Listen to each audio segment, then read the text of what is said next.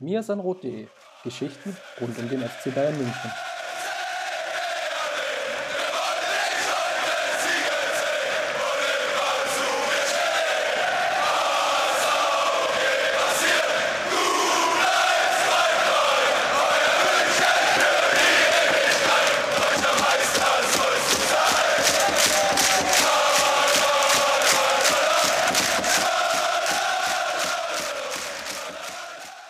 Servus, herzlich willkommen zum Bisschen Rot Podcast, Folge 220. Und ja, Justin, was wollen wir sagen? Wir sprechen da schon relativ kurz wieder nach unserem Podcast, als es darum ging, Barcelona und Leipzig einzuordnen. Jetzt kommen ja zwei Pflichtaufgaben, zwei Pflichtspiele, mehr oder weniger. Das Spiel gegen Bochum, was wir jetzt analysieren werden. Und natürlich die Partie dann auswärts gegen Fürth. Und ja, was soll man sagen? Ich greife jetzt schon mal vorweg, das Ergebnis, es war äh, fast abermals ein Kantersieg, könnte man sagen. Und ja, wie die Hymne des FC Bayern das ja schon immer so schön beschreibt. Und so Ares und so ist es und so wird es immer sein. Also Kantersiege wird es immer geben, aber lass uns das mal dann wirklich analysieren. Und ja, jetzt habe ich es natürlich mal wieder vorweggenommen. Justin, du bist heute wieder mit am Start. Grüß dich. Genau, und äh, man könnte zum Spiel gegen den VfL Bochum sagen, erst war das relativ wenig vom FC Bayern, da kam nichts. Und dann kam irgendwie alles, also wie eine Flasche Kotschap. Schön, dass wir diesmal wirklich unsere Wortspiele wirklich an den Start gebracht haben, nachdem wir ja das letzte Mal etwas Kritik eingesteckt hatten für, für Barcelona. und so traurig es klingt, aber wir haben eine Viertelstunde gegrübelt und uns ist nichts Besseres eingefallen. Ja, da muss man auch mal den, den, den Boch umstoßen. ja, heute, heute merke ich schon, bist du in, in, in großer Metescheform und, und, und verteilst dir. Aber gut, dann lass uns mal starten mit rund um den FC Bayern. Da gibt es ja eigentlich nur was zu erzählen zu den Amateuren. Die hatten unerfreulicherweise nämlich abermals einen Punktverlust hinzunehmen gegen Buchbach. 2 zu 2 ging es aus. Ich muss ehrlicherweise gestehen, ich kann gar nicht so viel zum Spiel erzählen. Ich habe das Ganze so leicht oder ja, so aus, aus dem halben Auge auf Twitter mitverfolgt, denn ich selber war im Stadion. Ich war nämlich am Freitagabend bei Hertha gegen Kräuter Fürth.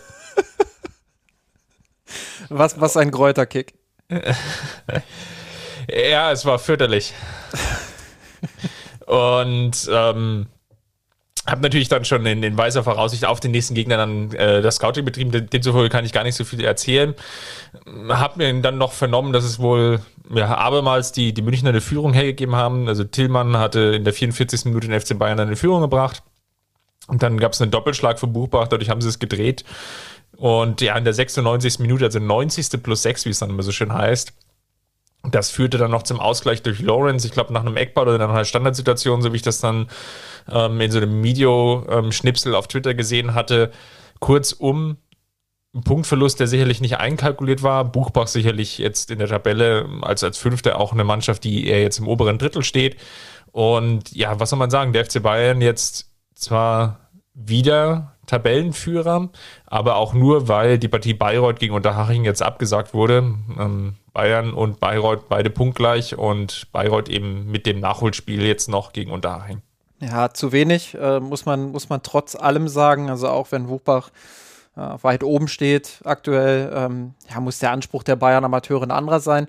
Äh, ich war auch ein bisschen verwundert, ehrlich gesagt, äh, wie sehr das dann in den sozialen Netzwerken des, äh, der, der, der Campus-Accounts gefeiert wurde. Ich meine, klar, dieses Momentum dann so kurz vor Schluss dann nochmal den Ausgleich zu machen, ähm, das äh, nimmt man natürlich gern mit und äh, freut sich dann natürlich auch zu Recht drüber, äh, weil es einfach besser ist als eine Niederlage, logischerweise.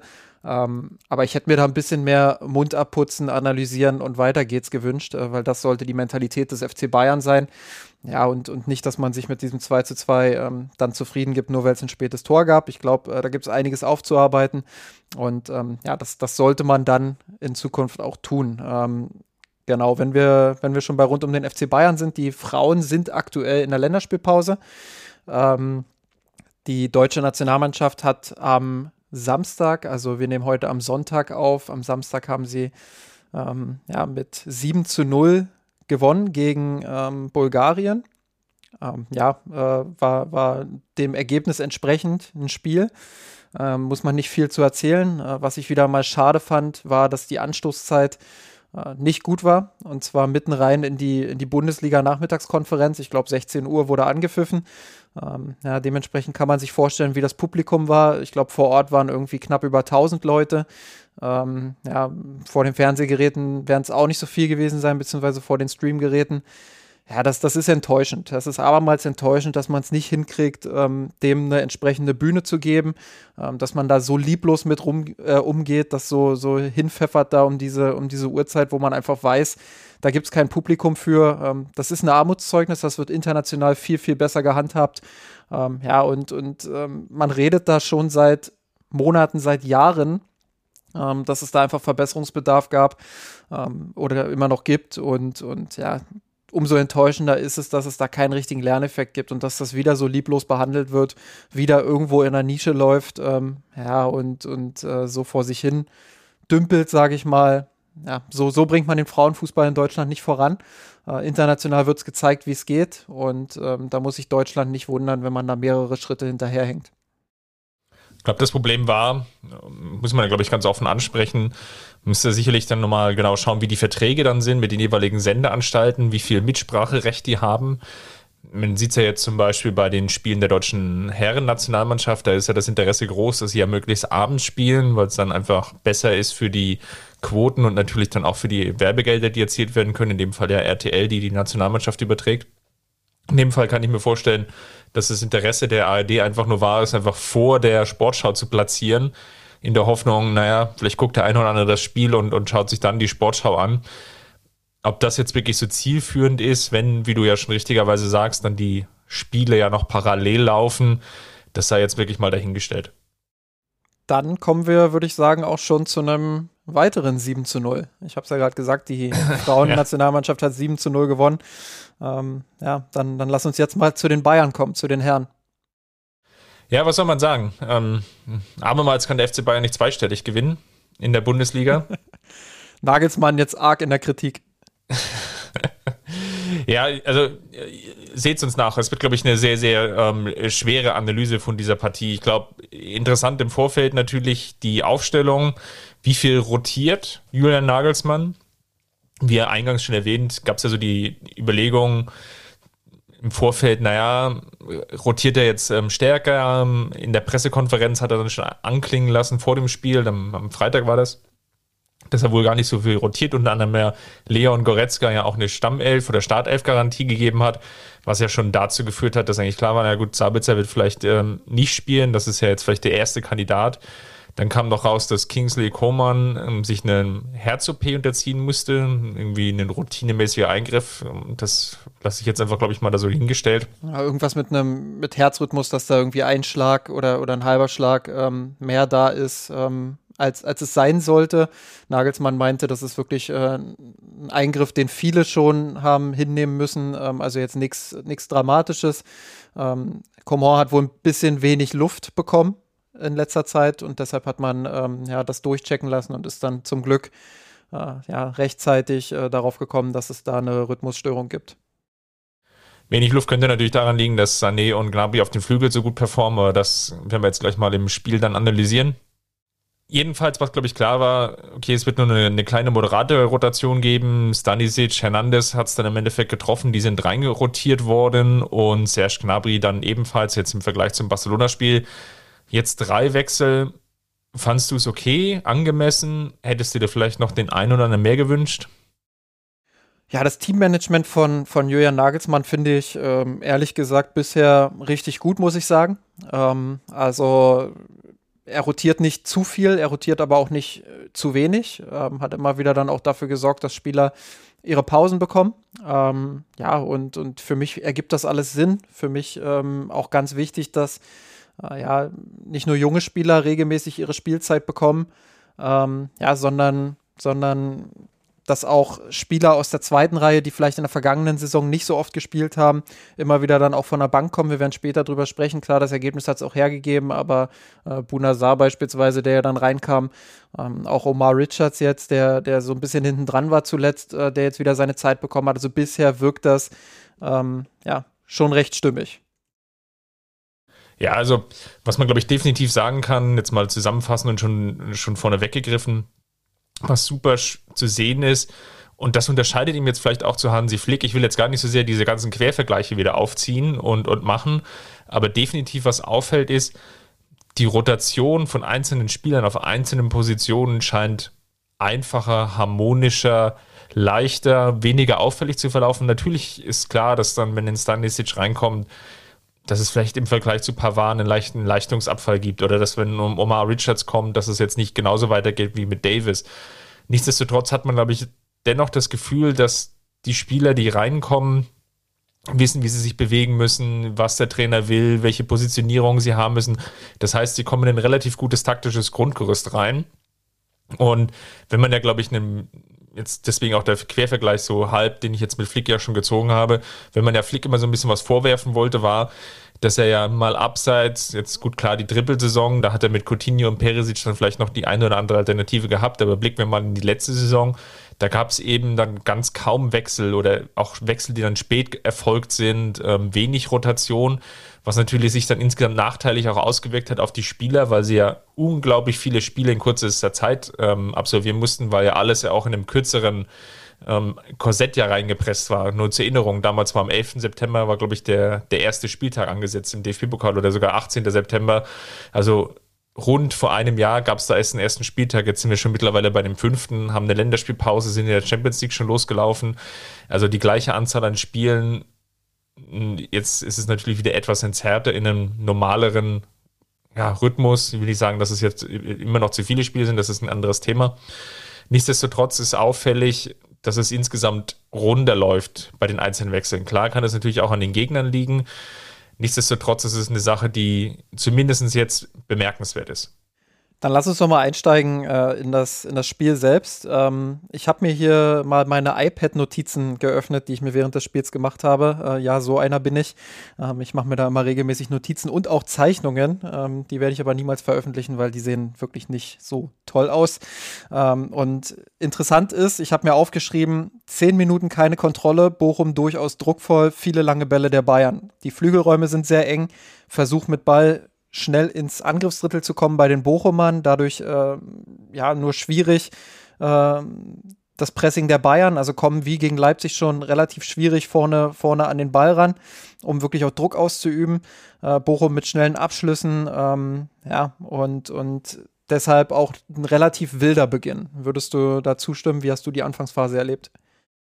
Die Anfangsphase war typisch nach einem Champions League-Spiel gegen einen ich will nicht sagen unterklassigen Gegner, aber gegen den Gegner, wo man natürlich schon wusste, ja, wenn es normal läuft, gewinnt der FC Bayern das Spiel.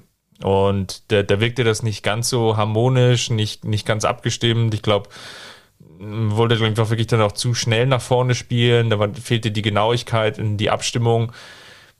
Nach zehn Minuten ist es dann aber auch schon relativ schnell besser geworden. Ja, definitiv. Ähm, dann äh, spätestens, sage ich mal, mit dem, mit dem 1 zu 0 dann durch den Standard, äh, als Leroy Sané ja dann ähm, aus einer gewissen Distanz die ja, ziemlich unterbesetzte Mauer so ein bisschen für sich nutzt und äh, das Ding reinschweißt. Ich glaube, spätestens ab da lief dann alles für die Bayern. Trotzdem äh, Bochum natürlich mit einem mutigen Beginn, muss man sagen, teilweise recht hochgepresst im 4-3-3. Äh, gut die Bayern auf die Flügel gelenkt und, und dann auch den einen oder anderen Ballgewinn geholt. Ich glaube, das äh, Haupt oder die beiden Hauptprobleme der Bochumer, die ich ja auch in der Vorschau themiert, äh, thematisiert hatte, ähm, ja, sind gut zum Tragen gekommen über die gesamte Partie. Ähm, einmal, ähm, ja, dass sie, dass es nicht schaffen, ähm, ja, ihre Spielzüge zu Ende zu spielen und wirklich dann auch gefährlich zu werden vorm Tor. Und andererseits, ähm, ja, insbesondere bei den ersten zwei, drei Gegentoren, äh, dass die Defensive einfach teilweise ähm, ja, dilettantisch will ich nicht sagen, aber, aber das ist einfach kein Bundesliga-Niveau, wie sie verteidigen. Und ähm, ja, den Standard habe ich schon angesprochen. Das kann immer mal sein, dass man dann nach einem Standard ein Gegentor kassiert. Äh, aber das 0 zu 2 war natürlich dann auch nochmal äh, ja, sehr stellvertretend dafür, ähm, ja, wie, wie passiv Bochum teilweise verteidigt. Ähm, Staphylidis, der da beim, beim 0 zu 2 äh, erst recht eng positioniert ist, weil Sané den Weg nach innen andeutet. Dann geht Sané aber wieder breit und Staphylidis verliert komplett seinen Gegenspieler, bleibt einfach in der Mitte stehen. Dadurch ist Sané komplett frei da am, am, am Flügel, eher Halbraum, äh, kann den Ball reinbringen und es äh, steht ja, relativ schnell dann 2 zu 0 und ich glaube, mit dem 2 zu 0 war Bochum dann auch schon fast gebrochen. Ja, ich glaube, so kann man es dann auch formulieren und stehen lassen. Was auffällig war, spätestens dann ab dem 2 zu 0 sobald der FC Bayern Tempo in die Aktion reingebracht hat, wurde es eigentlich fast immer gefährlich. Also was Bochum nicht geschafft hat, eigentlich über die komplette Partie und natürlich vor allem jetzt in der ersten Halbzeit ist, wenn Gnabry oder Sané sich in, die Halbräume haben fallen lassen oder als, als Anspielposition positioniert hat, wer soll den Spieler aufnehmen? Da gab es teilweise riesige Räume und wenn dann der Pass dann einfach auch vertikal nach vorne gespielt wurde auf einen der beiden angesprochenen Spieler, dann konnte sofort wieder die, die Verlagerung auf die Außenposition gemacht werden. Dann, ja, da, da war Bochum einfach überfordert. Einfach mit der Schnelligkeit des Spiels dann. Und dass man so Muster, die man immer wieder gesehen hat, und hinzu kommt natürlich dann wie beim 13-0 zu sehen, natürlich auch eine gewisse individuelle Klasse, plus natürlich auch eine gewisse Naivität. Ja. Du, du begehst eigentlich schon das taktische Foulspiel, um den Konter zu unterbinden und verhinderst dann aber nicht, dass der Freistoß irgendwie schnell ausgeführt wird und erlaubst dann Kimmich den guten Ball auf, auf Lewandowski zu spielen, der spielt weiter auf, auf Gnabry und dann setzt sich natürlich die individuelle Klasse durch, der, ich glaube, gegen Suarez dann das, das Laufduell mit Ball gewinnt und dann ins lange Eck einschieben kann. Das sind dann einfache Tore. Genau, und das hat die Bayern dann auch so ein Stück weit in die Partie gebracht. Ähm, hatte schon das Gefühl, dass die C reingekommen sind, dass sie ihre Problemchen hatten, ähm, ja, dass sie, dass sie nicht ganz auf der Höhe waren, aber spätestens dann mit dem 2 und 3-0 äh, ja, war das Ding eigentlich schon gelaufen. Und äh, das macht es für mich auch schwer, dann den Rest der Partie zu bewerten. Ich meine, klar, ähm, da sind schon schöne Tore dabei gewesen und die Bayern haben es auch gut verstanden. Ähm, ich glaube, in diesem Spiel hat man auch noch mal dieses, dieses Prinzip der Breite bei Nagelsmann äh, oder von Nagelsmann ganz gut erkennen können. Also ähm, so breit wie nötig, aber eben nicht so breit wie möglich. Ähm, das war immer wieder gut zu sehen, haben die Bochumer da richtig schön zusammengezogen und über Gnabry und Sané dann äh, doch irgendwie die Wege nach außen gefunden ähm, wo, sie, wo sie den Raum sich einfach erarbeitet haben. Ich glaube, das 2-0 ist dafür ja, sehr stellvertretend, als Sané, wie gesagt, erst den Weg nach innen geht, seinen Gegenspieler mitzieht und dann aber den Sprint nach außen ansetzt. Ähm, Staphylidis äh, Verteidigungsqualität da mal hin oder her. Äh, guter Laufweg auch von Sané und ähm, der bekommt dann den Ball, kann querlegen. Ähm, das sind so Momente, wo man schon sieht, dass das funktioniert schon ganz gut. Ähm, auch im Zentrum teilweise äh, im Aufbauspiel, wie sich die Flügelspieler Gnabry, Sané, aber auch manchmal Müller oder Lewandowski im Zentrum ähm, dann in die Zwischenlinienräume fallen lassen, um sich einfach anzubieten ähm, für, für, ein, für einen Spielaufbau. Ähm, Gerade diese, diese Halb- ähm, zwischen den Linien des Gegners äh, werden da immer wieder aufgesucht durch abkippende Bewegungen. Äh, so überspielen sie dann teilweise ähm, ja, das, das Pressing des Gegners, wenn der mal ein bisschen weiter rausrückt. Das hat man in der Anfangsphase ganz gut gesehen. Ich glaube, um die 20. Minute herum äh, oder ja, ich weiß gar nicht, ob es die 20. oder die 22. Ich habe mir hier zwei Minuten aufgeschrieben. Ich glaube, die 22. war es. Also wer da noch mal reingucken will, äh, falls ein Real Life irgendwo zur Verfügung steht, ähm, dann die 22. Minute, da lässt sich Sané wunderbar in den Zwischenraum fallen ähm, und, und Bayern kann mit, mit einem Pass quasi ähm, ja, das, äh, das Ding richtig gut eröffnen. Sané hat viel Raum, äh, kann aufdrehen, ähm, kann dann auch ähm, ja, mit, mit Raum ähm, auf den Gegner zugehen. Also das sind so Momente, äh, die funktionieren schon richtig gut. Habe aber auch Momente gesehen, wo ich mir gedacht habe, naja, gerade im Zentrum funktioniert noch nicht alles so richtig gut. Ähm, Goretzka, Kimmich, Müller. Ähm, es läuft langsam an, würde ich sagen, aber beide oder alle drei haben, haben schon auch noch ähm, den ein oder anderen unkonzentrierten Moment drin, wo dann der einfache Fehlpass kommt ähm, oder wo so eine, so eine technische Unsauberkeit mit drin ist. Ähm, klar, meckern auf sehr, sehr hohem Niveau, aber ich glaube, da muss man anpacken. Ähm, trotzdem positiv. Ähm, ich glaube, ähm, ja, diese, dieser Maschinenraum, wie er ja gern mal genannt wird, Müller, Goretzka, Kimmich, äh, wenn der in der Vergangenheit nicht so richtig funktioniert hat, beziehungsweise nicht bei 100 Prozent war, hatten die Bayern ganz schnell mal Probleme. Ich würde sagen, aktuell sind sie nicht bei 100 Prozent und trotzdem spielen die Bayern äh, einen guten Ball. Und ähm, ja, das, das bestätigt auch nochmal so ein bisschen das, was du vorhin über Nagelsmann gesagt hast. Ähm, ja, dass, dass es da einfach, dass er Lösungen hat und äh, dass er mehrere Lösungen hat und äh, dass das ganze Team davon profitiert.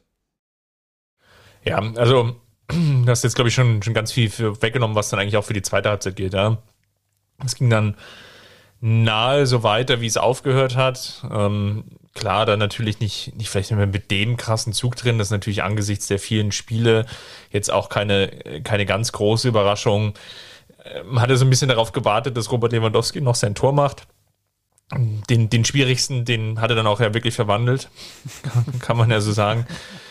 Nein, ähm, ernst gemeint. Also ist natürlich bemerkenswert bei ihm, wenn er jetzt so einen relativ schlechten Tag hat, wie jetzt vielleicht gegen Bochum, wo es nicht so hundertprozentig läuft und er dann immer noch sein Tor erzielt, dann noch mal eine Torvorlage macht, ähm, wie beim 3 zu 0, ja, dann, dann ist das aller Ehren wert, ja. Ich finde auch, ähm, dass Lewandowski, wenn wir schon über ihn sprechen, dass sich seine Rolle aktuell, ja, ich weiß nicht, ob sie sich verändert. Dafür muss man, glaube ich, noch ein paar Spiele ins Land ziehen lassen und, und das weiter beobachten. Aber im Moment habe ich schon das Gefühl, ähm, dass er nicht mehr dieser eine Zielspieler vorne drin ist. Und ähm, das zeigt sich dann vielleicht gerade auch so in Spielen wie gegen Bochum. Er macht viel Überläufe, er öffnet die Räume, ähm, indem er eben nicht immer nur im Zentrum seine Wege sucht und in den besten Abschlusspositionen, sondern indem er auch mal sich nach außen ziehen lässt, ähm, äh, den, den Weg einfach diagonal geht, um, um Müller freizulaufen oder, oder Sané freizulaufen oder Gnabry freizulaufen. Und ich glaube, ähm, auf Sicht könnte das dem Bayern-Spiel gut tun, wenn Lewandowski noch ein bisschen flexibler wird und nicht dieser, dieser eine Zielspieler ist, sondern eben auch das schafft, ähm, ja, seine, seine Mitspieler da so ein Stück weit in Szene zu setzen ähm, und so ein bisschen dann auch was, er sagt auch immer ganz gerne, so ein bisschen was zurückgeben, indem er auch mal einen Assist spielt. Ähm, ja, und, und ich glaube, dass diese Läufe ganz wichtig waren, auch gegen Bochum, auch wenn er selbst ähm, ja nicht, nicht immer so aktiv in Sachen Ballbesitz oder, oder Pässe mit äh, beteiligt war. Äh, aber auch da gab es zwei, drei richtig gute Szenen, die Nagelsmann ja dann auch nochmal hervorgehoben hat. Ähm, ja, und, und ich glaube, das tut auch Sané gut, das tut auch Gnabry gut, dass die äh, einfach auch ihre Abschlusssituation haben. Wir haben in einer der vergangenen Folgen mal darüber gesprochen, dass das Flügelspiel der Bayern unter Ribery und Robben ja immer darauf oder das Spiel insgesamt immer darauf ausgerichtet war, dass die beiden ihre Situation bekommen. So und ähm, danach, äh, quasi Postrobberie, äh, hat sich das Spiel ja ein Stück weit dahingehend verändert, ähm, dass Robert Lewandowski und Müller das Zentrum des Spiels waren, des Offensivspiels, dass die beiden so äh, das Herz da vorne in der Offensive waren. Und da hat sich natürlich viel. Gerade unter Flick natürlich jetzt, ja. ähm, haben ja viele auch noch vor Augen, ja, und äh, da hat sich natürlich viel dann auch auf Lewandowski fokussiert, klar, der, der einfach mit, mit Abstand der beste Abschlussspieler ist, ähm, aktuell auch vielleicht der beste, der beste Angreifer der Welt ist. Ähm, also das ist natürlich verständlich, aber wenn da ein bisschen mehr Flexibilität reinkommt und man nur ein Mühe weniger abhängig von ihm ist, äh, glaube ich, kann das dem gesamten Offensivspiel gut tun. Ähm, und, und ich sah Lewandowski jetzt nicht komplett unbeteiligt gegen Bochum. Ich sah ihn auch nicht äh, chancenlos irgendwie, weil er da in Manndeckung genommen wurde oder so. Ich glaube, sein Spiel hat sich einfach ein bisschen verändert und das muss man in den nächsten äh, Wochen sicherlich mal beobachten. Ähm, aber ja, diese, dieses Mannschaftsdienliche da noch so ein bisschen mehr mit reinzubringen, ich glaube, ähm, das ist neben den Toren, die er sowieso äh, erzielt, wie man auch in dem Spiel wieder gesehen hat, ähm, durchaus, durchaus ein Plus für die Bayern. Ja, also vielleicht als wichtiger Punkt, wenn du hast ja die den, den Flügelfokus und den Fokus auf Müller, Lewandowski ja unter Flick schon angesprochen. Vielleicht nochmal die beiden Spiele gegen PSG nochmal vor Augen geführt, wo Lewandowski gefehlt hat. Ähm, Woran es ja da gemangelt hatte, war ja auch, dass natürlich im ja, wohlwollenden Supporting Cast, ja, also den, den Spielern außenrum, dass sie dann ja relativ machtlos waren, um dann wirklich Torerfolge zu erzielen oder beziehungsweise aus der Vielzahl an Chancen ja auch nichts, nichts geworden ist, jetzt mal abseits von, von ähm, Choupo-Moting. Und von daher kann es dem FC Bayern-Spiel natürlich nur gut tun, wenn einfach die Last auf mehreren Schultern verteilt ist. Wenn Lewandowski natürlich jetzt dann noch weiter so trifft und das, obwohl er jetzt, glaube ich, schon zwei oder dreimal 60., 70. Minute auch ausgewechselt wurde und dann bei sieben Treffern steht. Ich habe jetzt irgendwie beim Kicker gesehen, glaube 56 Minuten je Tor dann ist das natürlich nach wie vor noch ein extremer Wert, wo er immer noch seinen eigenen Torrekord auch angreifen kann. Interessanter Aspekt dann auch noch ähm, aufs gesamte Spiel gesehen, ähm, die, die Laufdistanz bzw. die Laufleistung ähm, der, der einzelnen Mannschaften äh, in der Bundesliga ist durchaus eine spannende Geschichte, weil man sagt ja immer, Top-Teams ähm, neigen dazu, weniger zu laufen und ähm, ja, die, die Kilometer äh, geringer zu halten als die Mannschaften, die eher unten drin stehen. Ähm, klar, das gilt jetzt nicht für jede Mannschaft. Ähm, gibt auch Mannschaften, die einfach sehr laufintensiv ähm, und erfolgreich äh, spielen, keine Frage. Aber die Bayern sind ja doch eher ein Team, was viel Ballbesitz hat und sich darüber definiert, den Gegner laufen zu lassen. Aktuell stehen sie nach fünf Spielen mit äh, rund 116,5 Kilometern pro Spiel auf Platz 4 in der Bundesliga hinter Union, Köln und Arminia Bielefeld, die am meisten laufen mit 118,25. Ähm, da hat Nagelsmann sich wohl zu geäußert. Ich habe das Zitat noch nicht selbst äh, gelesen, aber ähm, äh, ja, jemand, der, der international Fernsehen schaut, ich glaube ESPN war es, ähm, da wurde mir zugetragen, dass Nagelsmann wohl gesagt haben soll, er möchte, dass seine Mannschaft noch weniger läuft. Und ich glaube, das ist was, ja, was man, was man durchaus noch ins Auge fassen sollte. Ähm, die Bayern spielen aktuell noch ein Stück zu intensiv. Ähm, sie, sie fressen zu viele Kilometer, um es mal so zu formulieren. Ähm, das kann ihnen am Ende der Saison dann durchaus auf die Füße fallen. Das war ja auch was, was ähm, ja, was unter Flick immer kritisiert wurde, so dieses intensive Pressingspiel und dass man immer bei 100 Prozent sein muss, dass es nicht so den richtigen Verwaltungsmodus gibt und das alles. Ähm, ich glaube, das ist was, äh, woran Nagelsmann bereits arbeitet, da einfach ein bisschen mehr Souveränität in den Ballbesitz zu bringen, ähm, die, die Laufdistanzen ein bisschen zu reduzieren und so dann vielleicht auch fitter zu sein, wenn es in die entscheidende Phase geht. Ich glaube, das ist so dieser zweite Kernaspekt. Der erste, den haben wir am Anfang schon besprochen, ist so ein bisschen dieses Teammanagement, also zu rotieren, dann wirklich auch Spielern eine Chance zu geben, wo man weiß, okay, qualitativ ist das vielleicht jetzt nicht die, die oberste Riege und vielleicht auch nicht das, äh, was ein FC Bayern braucht. Stichwort Bunazar. Aber ähm, man bringt diese Spieler dann eben trotzdem, wenn es sich anbietet, um ähm, ja einfach, einfach die Mitspieler dann auch zu schonen, um die Kräfte zu haushalten, um die Moral innerhalb des Teams und, und die Stimmung in der Kabine dann auch aufrechtzuerhalten. Ähm, das ist natürlich eine große Herausforderung beim FC Bayern und da bin ich eigentlich guter Dinge, äh, was beide Aspekte angeht, dass Nagelsmann da Lösungen finden wird. Ja, vielleicht, genau, zur Ergänzung, du hast es ja gerade eigentlich schon, schon erwähnt gehabt wenn es natürlich Nagelmann gelingt, jetzt auch mit einer größeren Rotation dann die gefressenen Kilometer dann auch auf mehr Schultern zu verteilen und die Intensität auf mehreren Schultern zu verteilen, dann habe ich da prinzipiell gar nicht so ein großes Problem damit, mit dieser intensiven Spielweise. Es wird ja nur dann zum Problem, wenn du natürlich dadurch dann eher verletzungsanfälliger wirst, weil die Spieler irgendwie auf dem Zahnfleisch kriechen, durch die hohe Belastung, die hohe Intensität. Und ja, da wird es aber sehr darauf ankommen, was der FC Bayern eigentlich so für, für Zahlen sich dann auch, auch oder abliest aus, aus der medizinischen Abteilung. Also von daher, ja, sei es jetzt mal dahingestellt, ähm, ist sicherlich ein Punkt, wobei ich ihn jetzt ja gegen Bochum jetzt eigentlich nicht so sehen würde, sondern da war es jetzt so 45 gute, intensive Minuten und die zweite Halbzeit war es dann eher wirklich heruntergespielt. Ja, ähm, ich glaube eher, oder was Nagelsmann dann auch sicherlich meinen wird, ist, ist so ein Spiel wie gegen Leipzig. Sowas muss man natürlich versuchen zu verhindern. Das geht nicht immer, aber diesen, diesen offenen Schlagabtausch, das ist einfach was, wo die Bayern viel ins Rennen kommen, wo sie viel in die Sprints kommen.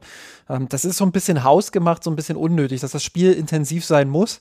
Gar keine Frage. Ähm, das, das gehört auch zur Qualität des FC Bayern dazu, dass sie diese Intensität drin haben und Gegner auch immer wieder unter Druck setzen können.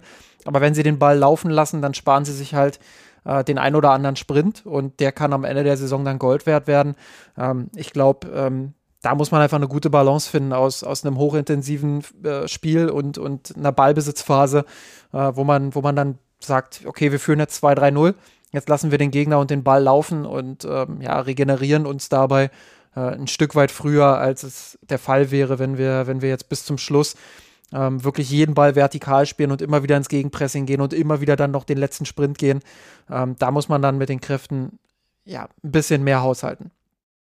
Einen Aspekt würde ich gerne noch mit dir diskutieren.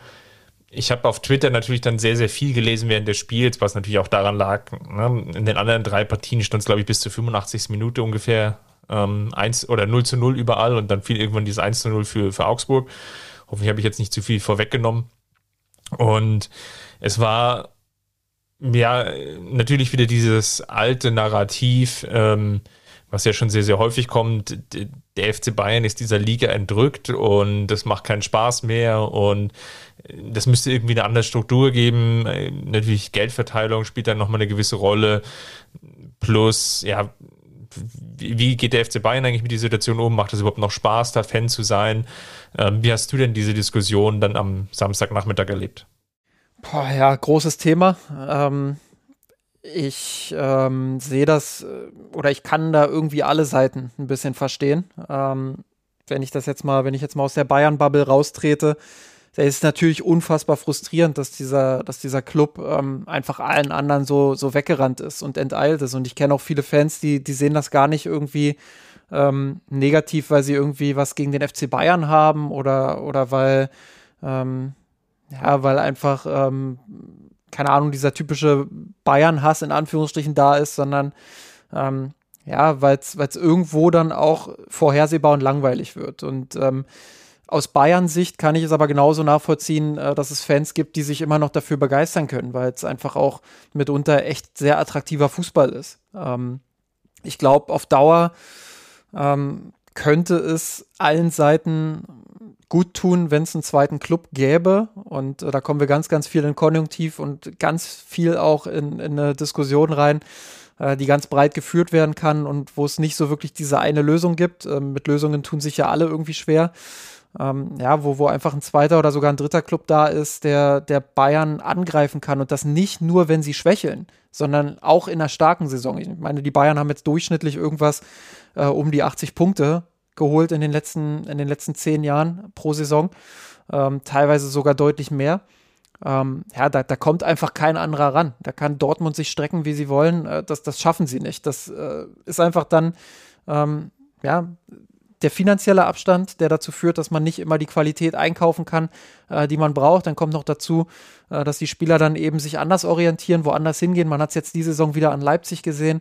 Äh, wenn sie die Spieler nicht an Bayern verlieren, dann verlieren sie sie an Liverpool oder sonst wohin ähm, verlieren dann wieder Abstand. Äh, Leipzig katastrophal in die Saison gestartet, aber auch erwartbar katastrophal, ähm, weil sie einfach wieder ja, um einige Jahre zurückgeworfen wurden. Und ähm, so ist das mit jedem Club hinter den Bayern. Sie können ihre Mannschaften nicht zusammenhalten. Ähm, sie, sie können diesen Abstand nicht ähm, verkürzen. Ähm, das äh, macht wenig Sinn, dann auf die Bayern einzuhacken und zu sagen, ja, die bösen Bayern. Ähm, nee, das, das äh, ist dann einfach äh, über die Jahre so gewachsen. Ähm, die Bayern haben am konstantesten gewirtschaftet, haben am konstantesten äh, den sportlichen Erfolg gehabt aus, aus der historischen Perspektive heraus, während andere Clubs, die in den 70er, 80er Jahren groß waren, ähm, ja, eben an entscheidenden Wendepunkten ähm, das verpasst haben, Wege mitzugehen oder, oder Fehler gemacht haben ähm, und dann abgestürzt sind und sich dann wieder hocharbeiten wollten. Und ähm, der Abstand ist einfach so groß geworden und ich glaube, ähm, das System hat sich auch so verändert, dass es nicht mehr möglich ist, ähm, nach so einem Absturz diesen Abstand wieder aufzuholen. Und das ist ein Dilemma, ähm, das ja auch zu dieser, zu dieser Super League-Diskussion letztendlich geführt hat, die auch schon seit Jahrzehnten eigentlich da ist äh, und immer dann wieder rausgeholt wird, ähm, ja, wenn es die Clubs ähm, plagt, wenn sie meinen, äh, sie brauchen noch mehr Geld. Ich glaube, der erste Schritt müsste sein, dass man anerkennt oder dass man, dass man nicht anerkennt, aber dass man ähm, den Schritt geht und sagt, okay, wir wollen einen anderen Wettbewerb haben. Wir wollen einen Wettbewerb haben, äh, wo die Meisterschaft wieder offener ist. Und auf dieser Basis hin könnte man dann Entscheidungen treffen, ähm, die dazu führen, dass der Wettbewerb offener wird. Aber dann müsste man womöglich ähm, ja, auf, auf einige kommerzielle As Aspekte verzichten, die in den letzten Jahren ähm, und Jahrzehnten einfach eine, eine, übergeordnete Rolle gespielt haben. Klar, Geld äh, ist die Nummer eins im Fußball. Das ist in diesem Geschäft so. Ähm, und deshalb ist das System auch so, wie es ist. Und deshalb ähm, ja, begünstigt das System eben jene, die sowieso schon reich sind. Das, das klingt erstmal ähm, wie ein Angriff auf den FC Bayern, soll es gar nicht sein. Äh, das hat diese, diese Sonderstellung, die haben sie sich verdient mit ihrer Arbeit in den letzten Jahrzehnten, keine Frage. Aber ähm, es wird ihnen natürlich auch ein Stück weit in Anführungsstrichen einfach gemacht, ähm, sich jetzt da oben zu halten, ähm, gerade im nationalen Bereich. Ähm, und von unten ist es einfach unfassbar schwer, da hochzukommen. Ähm, deshalb, äh, wie gesagt, kann ich es verstehen, dass ähm, das von außen betrachtet äh, da ein bisschen Frust vorhanden ist. Ich kann aber auch alle verstehen, die sagen, ja, die Bayern haben sich das erarbeitet, äh, sie stehen jetzt da oben äh, vollkommen verdient und warum sollte man jetzt äh, künstlich Clubs hochhieven, ähm, die in den letzten Jahren einfach diese Arbeit nicht gemacht haben, die der FC Bayern gemacht hat. Das ist eine absolut berechtigte Position. Ähm, ich persönlich merke bei mir, dass, ähm, ja, dass mich der Bundesliga-Wettbewerb aus Bayern-Perspektive nicht mehr so reizt, ähm, dass ich da einfach nicht mehr ähm, ja, äh, gut, ich bin, ich bin sowieso auch, äh, wenn ich da jetzt mal in meine Bayern-Fanseele so ein bisschen blicken lasse, ähm, bin ich durch alles, was ich jetzt in den letzten vier, fünf Jahren ähm, im journalistischen Bereich gemacht habe, ähm, ist meine Distanz sowieso ein bisschen gewachsen. In mir gibt es einmal den journalistischen Fußballfan und einmal noch ein Stück weit den Bayern-Fan. Äh, insofern bin ich vielleicht auch nicht das stellvertretende Beispiel für, für alle Bayern-Fans. aber ähm, ja, ich, ich merke schon, dass ich das vermisse, dass ich einfach einen Konkurrenten vermisse national, äh, der den Bayern das Wasser reichen kann. Und wie gesagt, da spreche ich nicht davon, dass die Bayern dann mal irgendwie nur 70 Punkte holen, äh, weil sie selbst schwächeln und dann wird jemand anders Meister, sondern ich würde mir wünschen, äh, dass es einen anderen Club gibt, der, der auch in der Lage ist, diese 80, 82, 84 Punkte zu holen und so vielleicht mal Meister zu werden. Ähm, aber ja, im Moment denke ich, dass das Utopie ist. Ich glaube, es sind ja ganz, ganz viele Ebenen, ne? die, die in dieser Diskussion ja jetzt auch gestern dann wieder so ein bisschen zusammengelaufen sind. Und ich habe es ja schon in der Frageformulierung ja eigentlich schon, ja, die eigentlich auch so hingeworfen, dass es ja eigentlich sehr, sehr komplex ist und man dann sicherlich einen, einen eigenen, glaube ich, ganz, ganz langen Podcast darüber machen kann, wie es da genau dazu gekommen ist. Natürlich spielen da vor allem die Champions League Gelder, die Gelder, im, die im internationalen Fußball vergeben werden, die, die größte Rolle. Ich glaube, innerhalb der Liga ist die Verteilung die Umverteilung jetzt gar nicht so eklatant. Natürlich ist es natürlich bezogen jetzt auf, auf Wolfsburg, äh, Entschuldigung, nicht Wolfsburg, ähm, Bochum, nochmal eine gewisse Sondersituation. Ich glaube, alle Aufsteiger in den letzten Jahren haben es wirklich sehr, sehr, sehr schwer, weil einfach die Kluft sehr groß geworden ist. Ähm, wenn ich mir jetzt anschaue, zum Beispiel letztes Jahr Bielefeld oder jetzt eben die ja schon angesprochenen Bochum oder jetzt geht es ja dann auch gegen, gegen Kräuter Fürth, die kommen daher mit, mit 20, 30 Millionen Euro Jahresumsatz. Man könnte ja überspitzt formulieren, dafür reicht es gerade mal irgendwie so einen Lewandowski zu holen. Und äh, dann brauchst du aber noch 20 weitere Spieler und hast noch keine Busfahrt bezahlt und noch keinen Flug bezahlt. Also ihr, ihr merkt schon, dass das wird nicht funktionieren. Und ich glaube, das ist natürlich so ein Grundproblem der Bundesliga insgesamt. Ähm, jetzt gar nicht so sehr bezogen jetzt auf Bochum, für Bielefeld, die jetzt einfach nur mal exemplarisch genannt, sondern dass es natürlich auch viele Vereine gab, und das gehört eben auch zu dieser Geschichte dazu, die durchaus das finanzielle Potenzial gehabt haben und versucht haben, ja auch da oben mitzuspielen und das ja auch lange Zeit getan haben, die dann einfach auch durch ganz viele Fehlentscheidungen ja dann nach unten durchgereicht wurden. HSV natürlich jetzt allen voran, aber eben auch Schalke und Werder Bremen jetzt in der vergangenen Saison, die ja durchaus das Potenzial hätten, ähm, jetzt in der Bundesliga mitzuspielen und das Niveau ja insgesamt zu heben. Was jetzt natürlich schwierig wird, ist auf Dauer, wenn du natürlich irgendwo so eine Liga hast, wo es einfach, naja, nicht, du hast jetzt angesprochen, wo es dann vielleicht einen zweiten Player braucht. Ich meine fast, du, du brauchst auf jeden Fall ein besseres und stärkeres Mittelfeld. Ich glaube, das ist das Grundproblem an dieser Diskussion auch. Die, welche Mannschaft kann den FC Bayern denn jetzt wirklich noch schlagen? Wo sind denn die Punktverluste der Bayern? Die Punktverluste der Bayern sind maximal eigentlich in diesen Topspielen. Ja? Du, du verlierst halt vielleicht mal gegen Gladbach, du spielst vielleicht mal unentschieden gegen Leverkusen die Mannschaften, die unten drin stehen, und das ist einerseits, was natürlich den FC Bayern auch auszeichnet, dass sie alle diese Spiele gewinnen. Gleichwohl ist auf der anderen Seite natürlich auch die Kluft, die individuelle Qualität so groß auseinander, dass sie auch fast gar nicht die Möglichkeit haben, mal an einem guten Tag den FC Bayern zu schlagen. Und wahrscheinlich brauchst du auch einen halbwegs passablen Tag, um vielleicht jetzt mal Borussia Dortmund, die dahinter stehen, zu schlagen. Und das ist, glaube ich, so ein Grundproblem der Liga, dass es einfach kein, kein richtiges Mittelfeld mehr gibt, ähm, wo es einfach Mannschaften gibt, die an guten Tagen das Potenzial haben, auch mal für Überraschung zu sorgen. Da ist natürlich dann auch die Frage, äh, führt so ein stärkeres Mittelfeld nicht auch dazu, dass dann auch Dortmund, Gladbach und Co. Ähm, ihre Punkte mehr liegen lassen? Ähm, klar, ich, ich stimme dir zu, wenn die Qualität im Mittelfeld größer wird, dann ist das gut für die Bundesliga, äh, weil die Qualität dann einfach höher ist. Das, das ist ja eine ganz einfache Rechnung. Äh, da muss man nicht viel drüber diskutieren. Ähm, aber ob es jetzt viel am Meisterschaftskampf ändern würde, weiß ich nicht. Ähm, das ist ja auch kein, rein, kein reines Bundesliga-Problem. Und ähm, dass sich jetzt so viel an diesem 7-0 gegen Bochum aufgehangen würde, äh, wohl wird, finde ich auch schwachsinnig, ähm, weil solche Ergebnisse, solche Spiele, solche Niveauunterschiede, die gab es auch in den 70ern, die gab es auch in den 80ern, das gab es auch in den 90ern. Äh, das gab es eigentlich fast schon immer. Und ähm, da muss man bloß mal schauen, wie viele, wie viele, die wie viele Tore die Bayern teilweise gegen Gegner in den, in den 70ern geschossen haben. Ähm, ja, und, und das, das gehört einfach dazu.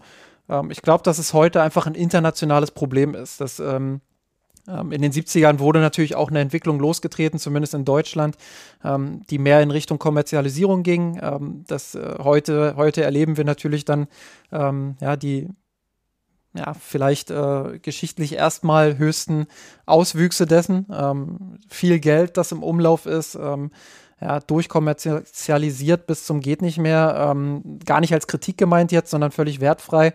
Es ist ja unfassbar viel Geld im Umlauf, aber diese Kluft, die du angesprochen hast, die ist natürlich einmal unten vorhanden. Das bedeutet Aufsteiger, ähm, die, die jetzt ähm, jahrelang in der zweiten Liga waren, die haben kaum eine Chance, sich in der Liga zu halten. Ähm, Bochum und Fürth, die werden äh, mit hoher Wahrscheinlichkeit äh, auch wieder absteigen. Klar, es kann immer passieren, dass äh, Teams sich dann auch drin halten, wie Union äh, oder Arminia Bielefeld.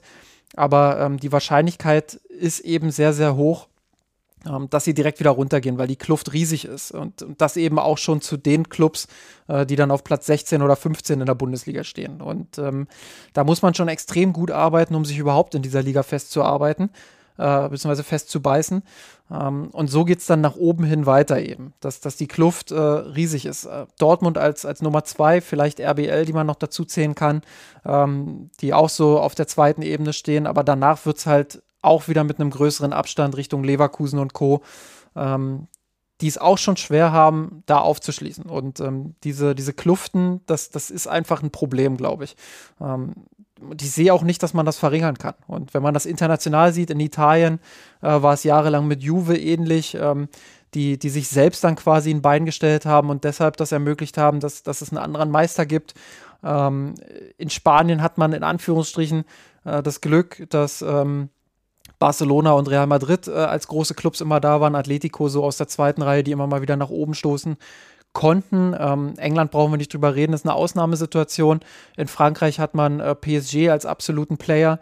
Ähm, also das, das ist ja kein, kein exklusives deutsches Problem, sondern das gibt es international überall. Und das bestätigt auch so ein bisschen das, ähm, was ich vorhin gesagt habe, dass es da so ein, so ein systemisches Problem gibt, dass da einfach ähm, ja, äh, sich eine Elite gebildet hat und hinter dieser Elite kommt lange nichts und dann irgendwann kommen die Clubs der zweiten Reihe, dann kommt wieder lange nichts und dann kommt der Rest. Und das ist äh, hinsichtlich ähm, des Wettbewerbsgedanken, nur des, des Wettbewerbsgedanken, ist es natürlich problematisch. Ähm, aber da es eben alles trotzdem läuft, ich meine, die DFL, ähm, ja, die profitiert dennoch davon, dass es so ist, wie es ist. Ähm, hat ja auch äh, wachsende Einnahmen, äh, was, was auch äh, die TV-Gelder angeht. Ähm, da wird ja auch immer viel kritisiert, aber da geht es eben auch nach oben statt nach unten.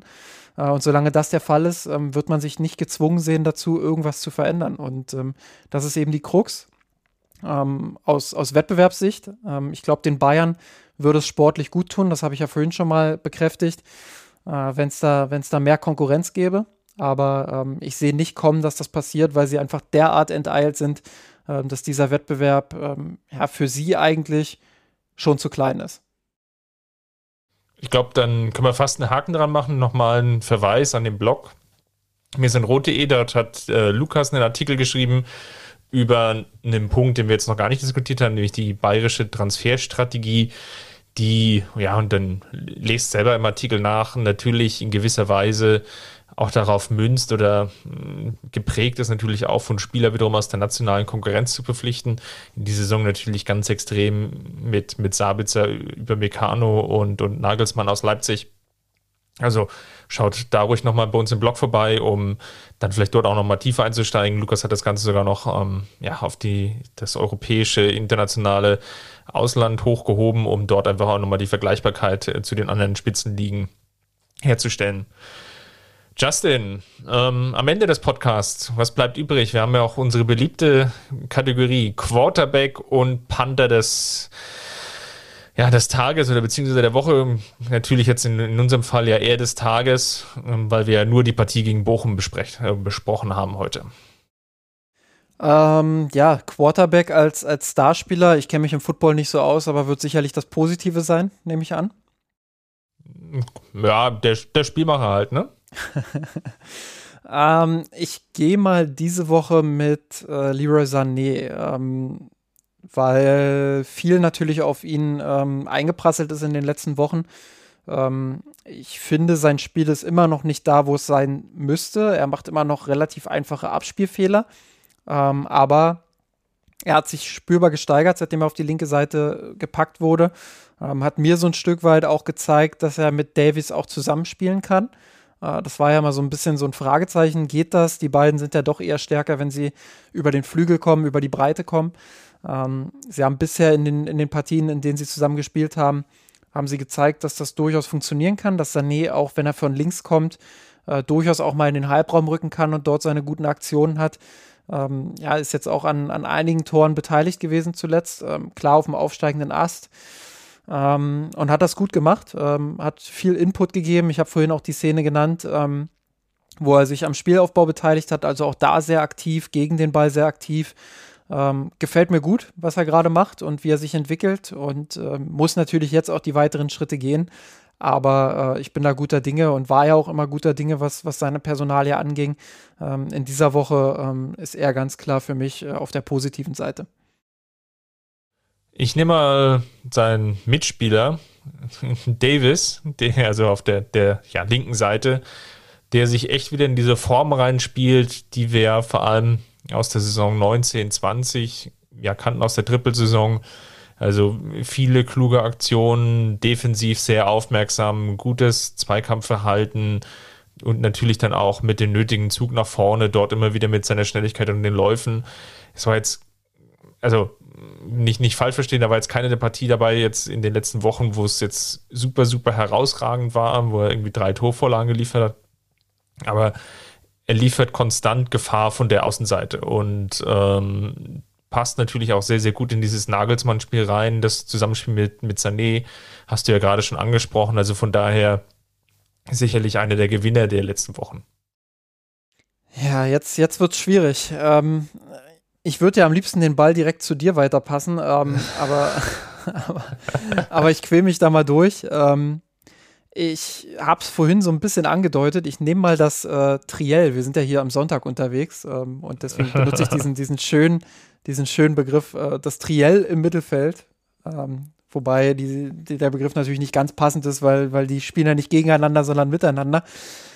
Egal, sei es drum. Ähm, die drei im Mittelfeld, Kimmich, Goretzka, Müller, äh, der Maschinenraum des FC Bayern, ähm, kommt langsam in Fahrt. Ja, ähm, es wird positiver, es wird besser. Aber da sind mir noch ein paar zu viele Ungenauigkeiten drin. Sie schaffen es noch nicht ganz, das Spiel an sich zu reißen. Ähm, ich finde, von der Positionierung her ist das mitunter schon ganz gut. Sind äh, teilweise sehr eng beieinander. Äh, Gerade wenn Stanisic auch spielt, der, der da mit einrückt, hat man äh, mitunter ähm, schon, schon gute Grundstruktur im Zentrum aber ähm, es sind mir noch zu viele Ballverluste. Es ist mir noch zu wenig, ähm, noch zu wenig Durchschlagskraft im Pressing. Ähm, da gibt es überall noch so, so Kleinigkeiten, die, die zu verbessern sind. Ich glaube, wenn Nagelsmann äh, das in den Griff bekommt und die drei wieder auf Strecke bekommt, äh, dann werden die Bayern noch dominanter sein, dann werden sie ähm, noch kontrollierter spielen, den ein oder anderen Kilometer auch weniger laufen. Ähm, ja, und, und bezogen auf die Diskussion, die wir vorhin gezogen, äh, ge geführt haben, wird es für die Konkurrenz in der Bundesliga dann noch unangenehmer. Aber im Moment sehe ich da noch ähm, ja, so, so, so ein bisschen Luft oben. Und ähm, deshalb sind sie für mich, ähm, ja, ja der, was hast du gesagt, Pan Panther der Woche? Panther, ja. Ist zwar immer nur eine Person, aber gut. ähm, passt schon, hast dich ja gut rausgemuggelt. Ich würde mal mit Niang zugehen. Ähm, einfach aus dem Grund, weil wir natürlich ja im Vorfeld der Saison viel darüber gesprochen haben und es war auch eine unserer Thesen hier im Blog, ob, ob er wirklich einer der Spieler sein kann, die wirklich vielleicht am Ende auch über 1500, vielleicht sogar an die 2000 Minuten rankommen. Ähm, war ja einer der Gewinner der Vorbereitung. Und jetzt fällt schon auf, dass er durchaus hinten dran ist. Jetzt auch teilweise gar nicht so viele Einwechslungen bekam. Jetzt ähm, mal gegen Bochum ran durfte. Interessanterweise auch im Mittelfeld, dann für Kimmich. Und da wird es jetzt einfach mal spannend zu sehen sein, ob er jetzt vielleicht gegen Fürth mal wieder einen Startelf-Einsatz bekommt es kristallisiert sich ja jetzt heraus, dass ja vielleicht Nagelsmann ja auch vier fitte Innenverteidiger hat mit ähm, Lukas Hernandez, Süle, über Meccano, der jetzt ja zum ersten Mal auch draußen saß. Und eben den ja von mir jetzt angesprochenen Niang Su. Und da wird sehr interessant sein, wie viele Minuten er jetzt wirklich bekommt ähm, und wie viel der Rest, solange jetzt eben alle Spieler fit sind. Aber es ist auffällig, dass er durch durchaus jetzt da so einen kleinen Rückschritt oder Rückschlag erleben durfte, musste, besser gesagt. Und deswegen jetzt einfach mal ähm, stellvertretend ihn gewählt. Ähm, könnte natürlich jetzt auch nochmal einen, einen Tolisso oder Rocker nennen oder von mir aus auch einen Kingsley Coman. Da, da gibt es sicherlich so eine, eine Reihe von Spielern, die jetzt einfach noch noch hinter den Erwartungen zurück sind, jetzt im ersten ja, fünf, sechs, sieben gespielten Partien. Gut, dann haben wir den Podcast ja auch wieder in der Tasche. So sieht's aus. Ähm, falls es euch gefallen hat, hinterlasst uns gerne einen Kommentar ähm, unter kurve.mesanrot.de. Schaut einfach mal in unserer Community vorbei. Ansonsten, wenn ihr uns finanziell unterstützen wollt, weil er sagt, das ist so cool, was wir hier gehört haben oder was ich hier höre und von euch bekomme, das möchte ich gerne finanziell unterstützen, dann einfach ja, bei mirsanrot.de und dann auf einen Patreon-Button klicken oder einfach direkt auf patreon.com slash mirsanrot gehen und, und dort einfach finanziell mit einem kleinen Obolus unterstützen. Ja, und ansonsten, wenn es euch einfach nur so gefallen hat, dann erzählt es doch einfach gerne weiter euren Freundinnen und Freunden. Das wird uns auf jeden Fall auch helfen, ähm, gesehen und vor allem ja auch gehört zu werden. Und ich würde sagen, Justin, wir hören uns dann nach der Partie gegen Fürth wieder. Bis dahin, macht's gut, Servus. Servus.